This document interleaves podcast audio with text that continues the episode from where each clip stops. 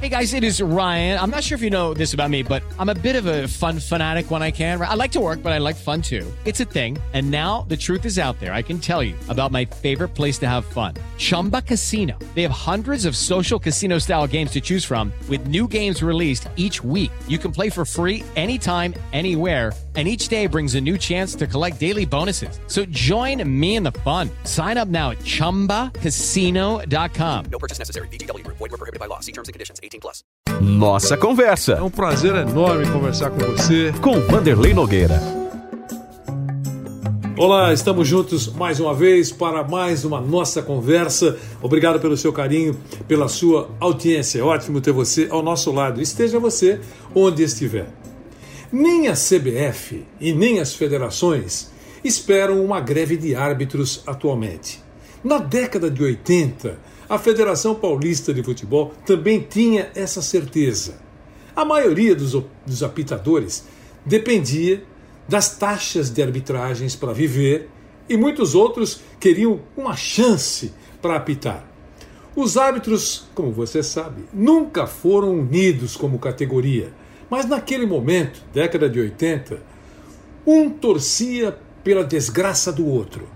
Era, segundo alguns, questão de sobrevivência. Não havia clima de solidariedade entre os árbitros, cada um por si. Existiam duas associações na época, uma presidida pelo ex-árbitro José Faville Neto e a outra pelo também ex-árbitro José Astolfi. As duas não se entendiam e uma acusava a outra de falta de independência. A Federação Paulista de Futebol aproveitava, naquele momento, toda a divisão para reinar. Ocorreu, na verdade, um episódio que ficou na história como a Revolta de 68. Quando árbitros decidiram protestar contra escalas e contra as taxas, ele- eles queriam aumento, então eles se reuniram no auditório da Gazeta e resolveram que uma greve seria decretada e não recuariam antes de uma grande vitória. Cerca de 50 juízes, naquela noite, foram para a casa do então diretor de árbitros da federação, que era o Rogério Rodrigues, e nem foram recebidos pelo dirigente. E naquela mesma noite, eles fizeram um enterro simbólico do diretor de árbitros. Aliás, fizeram mais. Vários diretores da federação, naquela noite, receberam visitas de lixeiros da prefeitura que diziam que foram chamados para retirar uma grande carga de lixo. Mas essa fumaça toda só durou algumas horas, porque no dia seguinte a maioria absoluta dos árbitros já havia recuado e não faltaram árbitros para as escalas dos jogos. Mas a Federação Paulista não perdoou, retalhou 68 árbitros. Eles foram colocados na geladeira e com essa punição a federação começou a lançar jovens apitadores, novatos, Oscar Escúfaro, José Faville Neto, Dulcídio Vanderlei Bosquilha e muitos outros. Os árbitros concluíram que eles tinham sido os únicos prejudicados. Nessa história toda, a federação saiu fortale- fortalecida e dizia que os grevistas não fizeram nenhuma falta. Daqueles que foram afastados, alguns ficaram desesperados, desesperados. Outros nunca mais foram vistos num campo de futebol. Mas um caso chamou a atenção naquela época, segundo o dirigente já falecido, faz muito tempo, Rogério Rodrigues. Ele disse o seguinte: o Aldo Leone, que era um dos, dos árbitros, me prometeu, eh, aliás, prometeu matar-me. Ficou muito irritado pela punição que a Federação Paulista de Futebol impôs. Mas alguns dias depois, ele reconheceu o seu erro e tudo terminou bem. Antes de 1968, e principalmente depois, nunca mais foram registrados eh, sintomas de força de classe por parte dos árbitros. Muitos, aliás, costumavam naquela época pedir para serem escalados. Outros fazem ou faziam um perfeito trabalho de relações públicas enviando cartões postais, brindes e, em determinadas situações, até presentinhos interessantes aos chefes. Uma coisa era certa: foram raros os que não viviam naquele momento da arbitragem. nos últimos meses daquela história toda, a arbitragem paulista mostrou um quadro muito desanimador. Problemas disciplinares, problemas técnicos não faltaram. Protestos dos clubes e críticas duras por parte da imprensa. Década de 80. Diversos árbitros foram parar no Tribunal de Justiça Desportiva e, segundo, naquela época, um dos assessores do Departamento de Árbitros uh, e também do Tribunal, dizia que a federação tem muita quantidade, mas uh, deixava muito a desejar no quesito qualidade. O ex-árbitro José Faville Neto, naquele momento, deu uma declaração dizendo que a arbitragem tinha passado, estava passando por momentos tão obscuros, nunca vistos na história do futebol de São Paulo. E logo depois da entrevista, o Faville descobriu que ele estava com o pincel na mão, estava sozinho.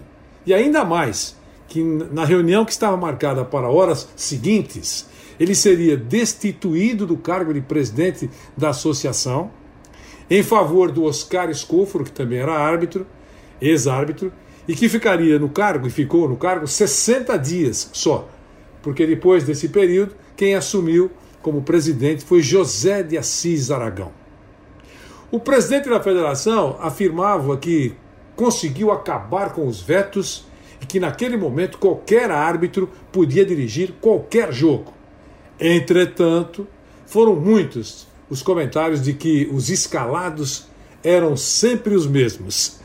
O, o, o Nabi disse também que, dirige, como dirigente máximo da federação, que numa demonstração de abertura, coração aberto, democrata, os árbitros poderiam escolher os seus auxiliares e aqueles que trabalhavam como representantes da federação.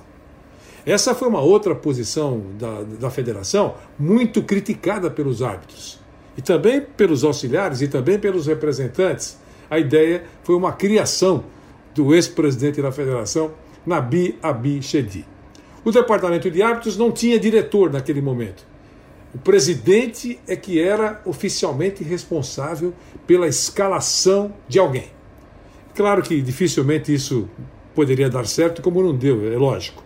A presidência da federação, todo mundo sabe, é uma posição política e a escalação de um árbitro deveria, já tinha que ser naquela época e deveria ser hoje também, é, claramente, algo eminentemente técnico. Os árbitros naquela época mandaram um recado para o Nabi: presidente, fica tranquilo que nunca mais vão pensar em greve. Esquece esse negócio de greve. Naquele momento eram cadastrados no departamento de arbitragem 280 árbitros. E há muitos anos não surgia, digamos assim, uma, uma grande revelação. Até porque quem estava com apito não admitia entregar para ninguém. E exatamente era esse o conceito de que reforçava para valer os comentários de que, para arbitrar, um apitador é capaz de fazer qualquer coisa. O diretor, o assessor do departamento de árbitros era Dirceu Fernandes, que garantia que era o grande responsável pelas escalações, pelas arbitragens de todas as divisões, exceto da primeira.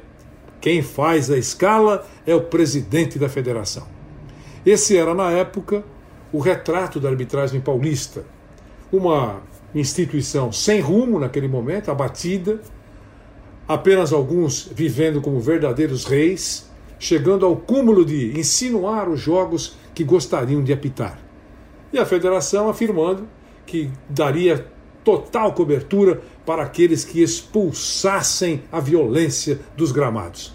Mas os árbitros, com um pé atrás, não arriscavam, porque entre a política e a técnica, eles entendiam que sobraria para eles. Sobraria para eles. Porque o presidente da federação ficaria claro com a política. Meus amigos, esse foi apenas um retrato da arbitragem de futebol em São Paulo, registrando alguns anos do tempo, recuando alguns anos do tempo, década de 80, que eu registrei naquele momento. Claro que qualquer semelhança com os dias atuais é mera coincidência. Um grande abraço, obrigado pelo carinho. Se Deus quiser, estaremos juntos na próxima semana para mais uma nossa conversa.